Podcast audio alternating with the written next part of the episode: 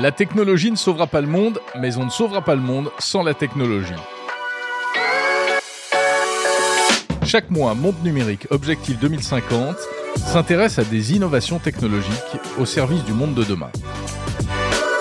Dans cet épisode, on parle des projets fous de fermes solaires spatiales, des panneaux solaires géants pour capter l'énergie du Soleil et la renvoyer sur Terre. Objectif 2050 vous est proposé en partenariat avec Orange, qui a choisi Monde Numérique pour vous aider à mieux comprendre la technologie.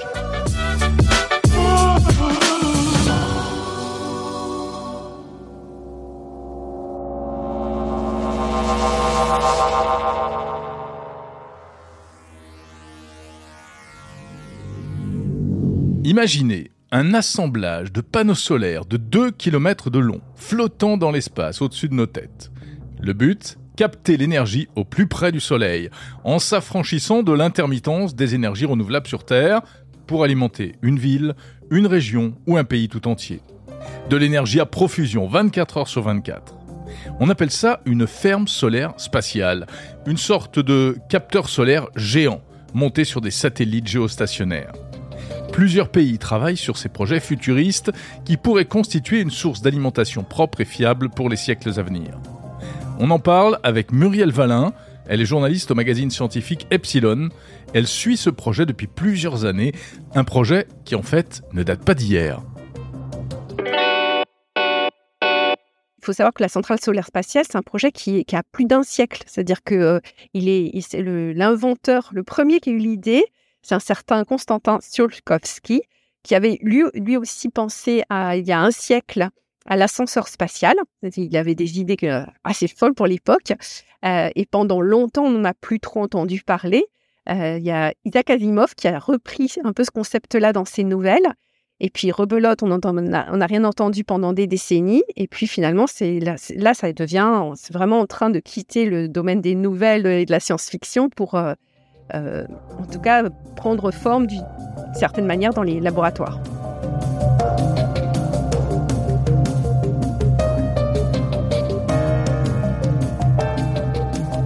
Le rêve de science-fiction devient donc réalité. Même si ce n'est encore qu'expérimental à ce jour, les projets de fermes solaires commencent à prendre forme. Muriel Valin.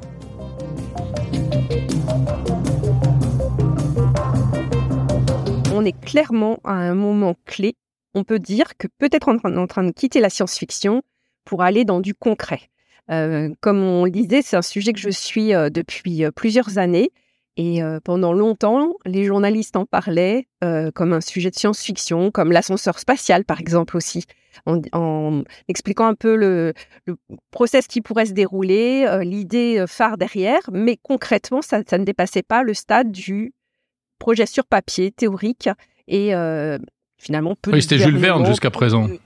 voilà, peu de projets de recherche se constituaient réellement. Ça intéressait quelques passionnés mais il n'y avait pas de projet d'envergure parce que techniquement, ça paraissait pas faisable. Alors de quoi on parle exactement quand on parle de centrale solaire spatiale? Euh, Quel est le concept? Est-ce que tu peux nous le résumer?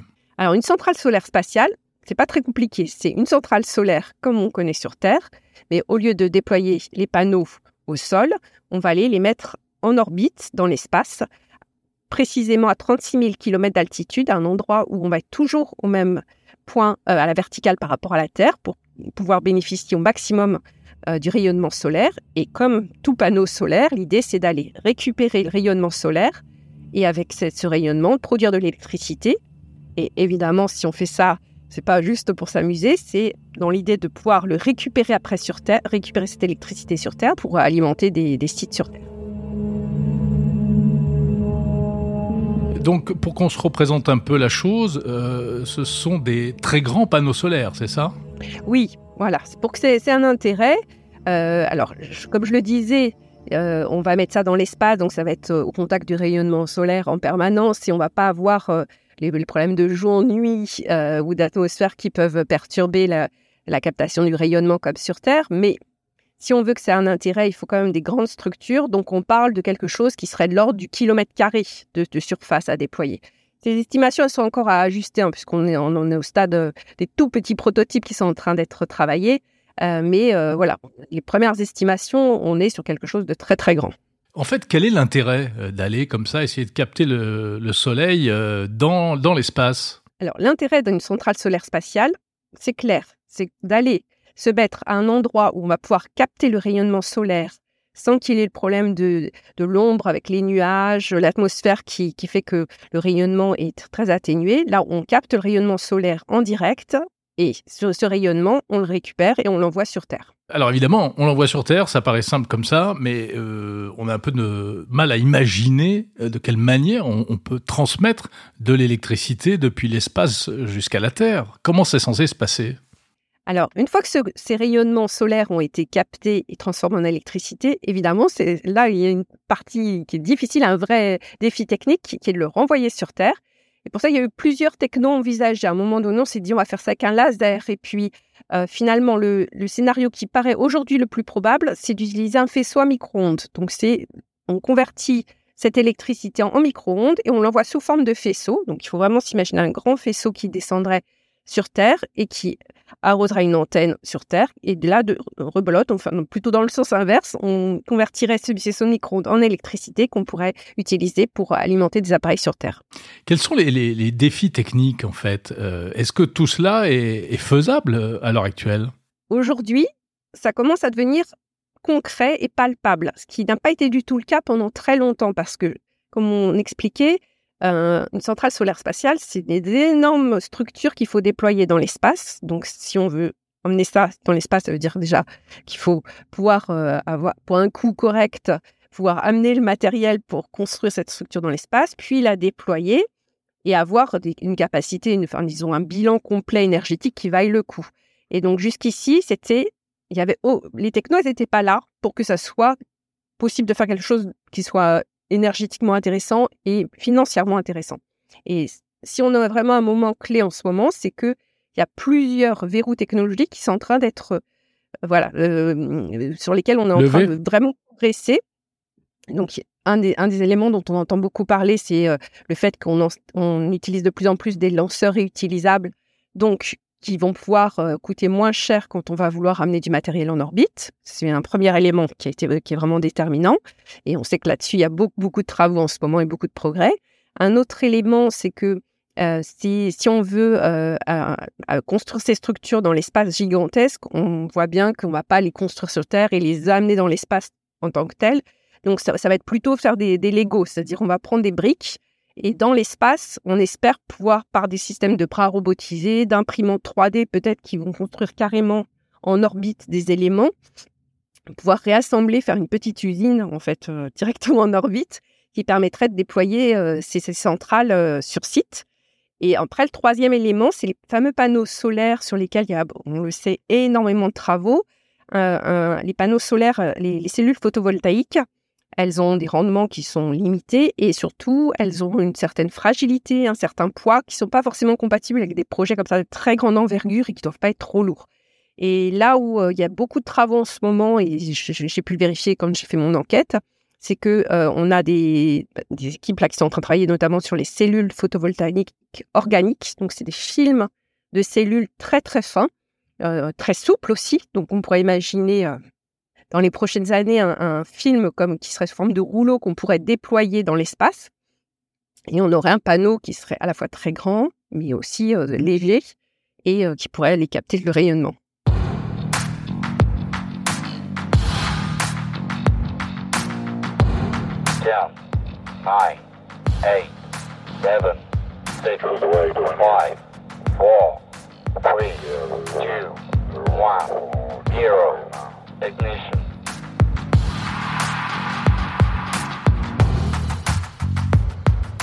En janvier 2023, une fusée SpaceX a lancé pour le compte de Caltech, l'Institut de technologie de Californie, un prototype de centrale solaire spatiale baptisé Space Solar Power Demonstrator 1, SSPD-1. L'engin pèse une cinquantaine de kilos, il se compose d'une structure sur laquelle sont fixées 22 cellules photovoltaïques, le module ALBA, plus un module de transmission par micro-ondes fabriqué spécialement, appelé Maple. Ça, c'est aux États-Unis. Quelques mois plus tôt, en Europe, en novembre 2022, l'ESA, l'Agence spatiale européenne, a entériné le projet Solaris, un projet de centrale solaire spatiale européenne doté d'un budget record de plus de 17 milliards d'euros. La Chine développe aussi son prototype de ferme solaire spatiale, baptisé Zuri. Ça signifierait à la poursuite du Soleil. Bref, les projets se multiplient.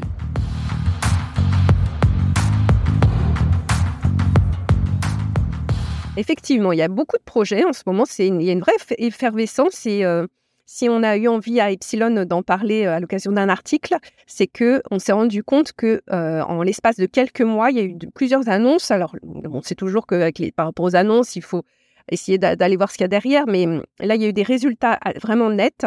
Donc, il y a la Chine d'un côté qui elle a communiqué il y a un peu plus de six mois, donc courant 2022, sur la construction d'une antenne géante qui va permettre de travailler sur la réception. Donc, je parlais tout à l'heure du fait que euh, le, signal est euh, le courant est transféré en forme de micro-ondes sur Terre. En fait, la Chine est en train de travailler sur la partie réception terrestre de ce, faisceau euh, de micro-ondes. Donc, elle, elle a communiqué là-dessus. En début d'année 2023, il y a le Caltech aux États-Unis qui a fait aussi une grosse annonce parce que pour la première fois, ils ont envoyé dans l'espace des premiers éléments de centrale solaire spatiale. Alors, on est sur de la petite dimension, mais l'idée, c'est bien d'aller tester, là encore, différents éléments du, de la chaîne complète de traitement du signal. C'est-à-dire qu'ils vont aller tester les cellules photovoltaïques, c'est en cours. J'ai été regarder et en ce moment, ils ne communiquent plus, et je pense que ça veut dire que les tests sont en train d'être étudiés. Et euh, donc, ils travaillent là-dessus, et ils vont travailler aussi sur la transmission du signal à distance.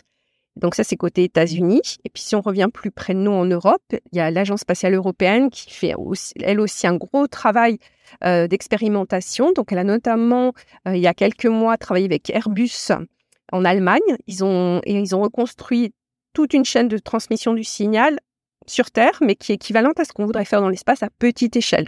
Donc ils ont pris un, un panneau photovoltaïque qui a récupéré du rayonnement, ils l'ont converti en électricité, puis en, en, micro-ondes. Et ils ont, à l'autre bout de la chaîne, ils ont remis une antenne et ils ont récupéré un signal euh, correspondant, euh, alors, pas exactement à ce qui avait été envoyé au départ, parce qu'il y a des déperditions tout au long de la chaîne. Mais en tout cas, il y, y, a, bien eu une chaîne de transmission. Qui... Donc, l'Agence spatiale européenne a communiqué des premiers résultats en expliquant qu'elle elle avait été très euh, enthousiaste par rapport aux résultats qu'elle a obtenus, puisqu'elle a bien eu une transmission du signal de bout en bout, avec une perte qui était moins, moins inquiétante que ce qu'elle imaginait. Alors, on n'est pas du tout encore dans un schéma optimisé et qui euh, euh, pourrait laisser augurer de chiffres concrets encore sur ce qui se passera à grande échelle en orbite. Mais disons que le principe technique fonctionne à petite échelle. Mmh. Et euh, d'après tous les chercheurs que j'ai pu interroger, cela devient crédible de s'imaginer euh, d'avoir une telle installation dans l'espace. Alors, techniquement, c'est crédible. Après, est-ce que ça a un intérêt euh, si on met tous les paramètres dans l'équation, notamment le, bilan carbone, notamment le bilan financier? Ah, Ce sont d'autres questions sur lesquelles il y a encore très peu d'éléments, mais ça va être intéressant de voir parce que y a, sur ces genres de projets, euh, il y a hum, vraiment des. On sent qu'il y a des budgets qui sont mis. Et puis, euh, ce qui m'a été aussi bien expliqué, c'est que jusqu'ici, quand, euh, comme on est passé d'un projet qui était théorique et finalement très science-fiction, en très peu de temps à quelque chose où on essaye de faire des protos, des premiers démonstrateurs, les travaux qui sont faits actuellement, ils sont faits avec du matériel, des, composants électroniques qui sont ceux de l'industrie. Il n'y a pas de, matériaux spécifiques qui sont développés pour euh, aller dans l'espace, euh, résister aux radiations, euh, être allégé. Mmh. Et probablement que dans la chaîne de transmission du signal, il y a encore beaucoup d'éléments à optimiser pour ce type d'application. Je parlais des cellules photovoltaïques sous forme de films solaires. Ça, ça c'est déployé en, sur Terre pour euh, tout un tas d'autres applications autres que celle de la centrale solaire spatiale. Mais il se trouve que ça pourrait bien convenir à ce type de projet. On peut imaginer que euh, pour tout, tout ce qui est euh, convertisseur euh, batterie, panneaux solaires, on puisse avoir des choses équivalentes qui seraient développées et qui seraient bien adaptées à une chaîne de transmission complète.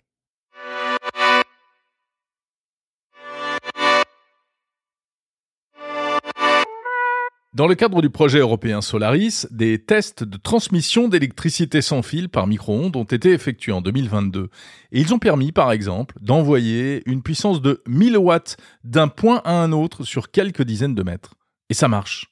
Alors 1000 watts, c'est pas grand chose, c'est l'équivalent de la consommation d'un aspirateur, mais l'ESA, l'Agence spatiale européenne, pense qu'à terme, un seul satellite pourrait générer jusqu'à 2 gigawatts d'électricité, ce qui permettrait d'alimenter plus d'un million de foyers.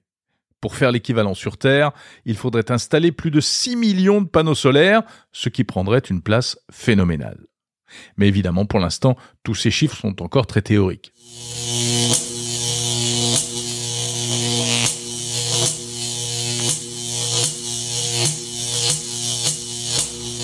Muriel Valin, quel est l'ordre de grandeur? Est-ce que ça pourrait remplacer euh, des champs d'éoliennes, euh, une centrale à charbon, une centrale nucléaire? Est-ce qu'on sait un peu quelle quantité d'électricité ça pourrait fournir? Alors, il faut rester très prudent avec les chiffres.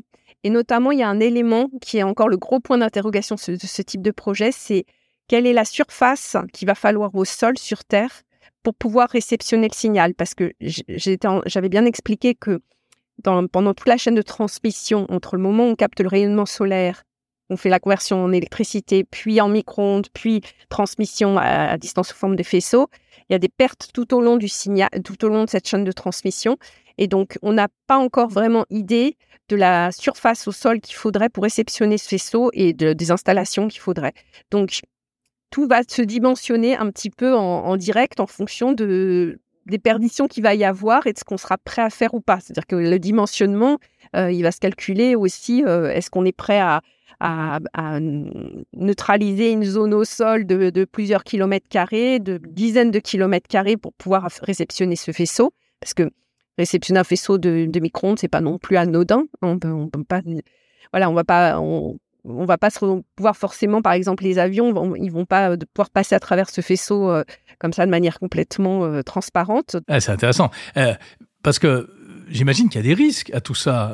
un faisceau de micro-ondes qui va traverser l'espace jusqu'à la Terre, qu'est-ce qui se passe? On peut, on peut passer à travers? Alors, Là, là c'est pareil. On est au début des expérimentations. Quand Airbus et l'ESA ont mené leur, travail sur la, chaîne de transmission. Ils ont fait l'expérience de mettre une petite plante au milieu du faisceau de micro-ondes qui était à petite échelle pour voir au bout de combien de temps elle se mettait à flétrir. Et ils ont été plutôt agréablement surpris en disant finalement, elle s'est un petit peu abîmée, mais pas si vite que ça. Donc, ils, étaient plutôt optimistes. Clairement, il va falloir beaucoup de tests et de, de mesures avant de pouvoir se dire, on fait ça à très grande échelle et pour, par exemple, on, parle de, des, avions, on peut imaginer si le faisceau il est plutôt canalisé, on pourrait les faire contourner le faisceau, mais qu'est-ce qui se passerait avec les oiseaux, par exemple? On va pas dire aux oiseaux, vous passez pas par, cette zone parce qu'on est en train de, de, transférer du courant entre l'espace et la Terre. Donc il y a vraiment des, gros travaux là-dessus, et c'est pour ça qu'on a quitté la science-fiction. On n'est pas encore sur un déploiement demain. Mais est-ce qu'on a déjà quand même un horizon? Oui, et on peut penser, là encore, avec les, différents échos que j'ai pu avoir en, appelant les, labos euh, à la fois recherche fondamentale, mais aussi les, labos de recherche plus appliqués, on peut commencer à penser quand même à des prototypes ou des démonstrateurs euh, d'ici 6-7 euh, ans. voilà, l'horizon 2030 est souvent évoqué. Et c'est une projection, hein, mais disons que par rapport à l'avancement et à la maturité des technos qui sont impliqués, c'est pas si aberrant que ça. Par contre, pour un déploiement à grande échelle avec une euh, production dont on pourrait euh, bénéficier au même titre qu'un champ d'éolienne, par exemple, là, on est plutôt sur du 2040 au bas mot. On voit bien que c'est, on est dans le domaine du spatial, en fait. Hein, donc, euh, euh, bah, il faut encore lancer tous ces équipements dans le ciel, donc il faut des lanceurs, il faut, euh, ça coûte cher, euh, ça, ça pollue, enfin, c'est un bilan carbone euh, non négligeable. Est-ce que ça veut dire que l'industrie du spatial, même si elle a évolué, aujourd'hui elle s'est privatisée, il y a SpaceX, etc. Est-ce qu'elle va s'orienter vers ça? Est-ce qu'elle est intéressée ou, ou pour l'instant c'est un, un peu accessoire? L'industrie du spatial, je ne sais pas, je n'ai pas entendu parler de projets impliquant SpaceX directement, même si par exemple l'expérience du Caltech a bénéficié des, du lancement de SpaceX. Mais clairement, quand je parlais d'Airbus, qui est voilà une grosse entreprise européenne qui s'est positionnée pour des premières expérimentations et pour avoir discuté avec des, ingénieurs de chez eux, il y a une volonté de regarder ce qui se passe et de ne pas être en retard sur le sujet. Donc voilà, encore une fois, il y a, plusieurs inconnus sur le bilan complet de ces installations. Et, il est hors de question de dire que ça va tout régler. Ça serait bien trop naïf et, complètement illusoire. On est, on est sur un, un, projet qui est en train d'être exploré, qui pourrait devenir une solution parmi d'autres. On évoquait une échéance de temps de, de l'ordre de 15 ans à peu près pour avoir quelque chose qui soit opérationnel à grande échelle. On voit bien qu'on ne peut pas attendre 15 ans pour régler les problèmes énergétiques. Donc c'est une solution qui est explorée, qui peut-être débouchera sur d'autres possibilités. C'est-à-dire qu'aujourd'hui, c'est ça qui est exploré, mais ce que Airbus m'a expliqué, c'est qu'ils sont en train de se dire que ce système d'envoyer de l'électricité à distance en passant par l'espace, eux, ils sont en train de se dire, mais pourquoi peut-être on ne peut pas envisager quelque chose d'équivalent entre le sol et le ciel? Alors, c'est pas, pas évident à expliquer, hein, mais c'est l'idée qu'il euh, y a des endroits sur Terre où c'est compliqué de, de faire, euh, on sait d'acheminer du courant facilement. Il n'y a pas de réseau euh, qui est déployé ou parfois en cas de catastrophe naturelle, il faut réagir très vite. Et, et cette idée de passer par l'espace pour produire du courant, puis après le renvoyer sur Terre, un peu dans cette même idée, on pourrait imaginer de, de prendre du courant, de l'envoyer vers le ciel avec un avion ou des drones qui seraient des relais et de le redispatcher ailleurs euh, à un, autre endroit sur Terre. Donc vous voyez, finalement, cette centrale solaire spatiale, peut-être qu'elle va aboutir, peut-être qu'elle va naître sous une autre forme entre-temps ou, tout court. Et en, tout cas, comme beaucoup de technospatiales, ce qui est, ce qui est, je trouve assez fascinant, c'est de voir que voilà, on défriche des projets euh, sans avoir de certitude encore sur la forme euh, bien définie du, projet, mais euh, avec euh, l'impression que, que ça pourra donner naissance en tout cas des nouvelles idées. Merci beaucoup Muriel Valin, journaliste au magazine scientifique Epsilon. Merci.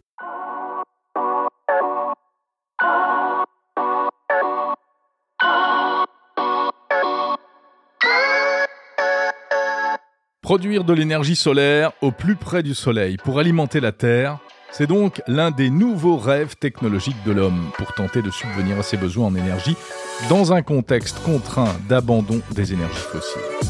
Un projet pharaonique a rapproché, par exemple, de la fusion nucléaire, cet autre grand projet futuriste qui vise à reproduire les réactions nucléaires du Soleil sur Terre sans risque et sans déchets, contrairement à la fission utilisée dans les centrales. Deux rêves technologiques qui seront peut-être après-demain, des sources d'énergie propres pour les générations futures. Des rêves, comme bien d'autres, considérés jadis comme irréalisables.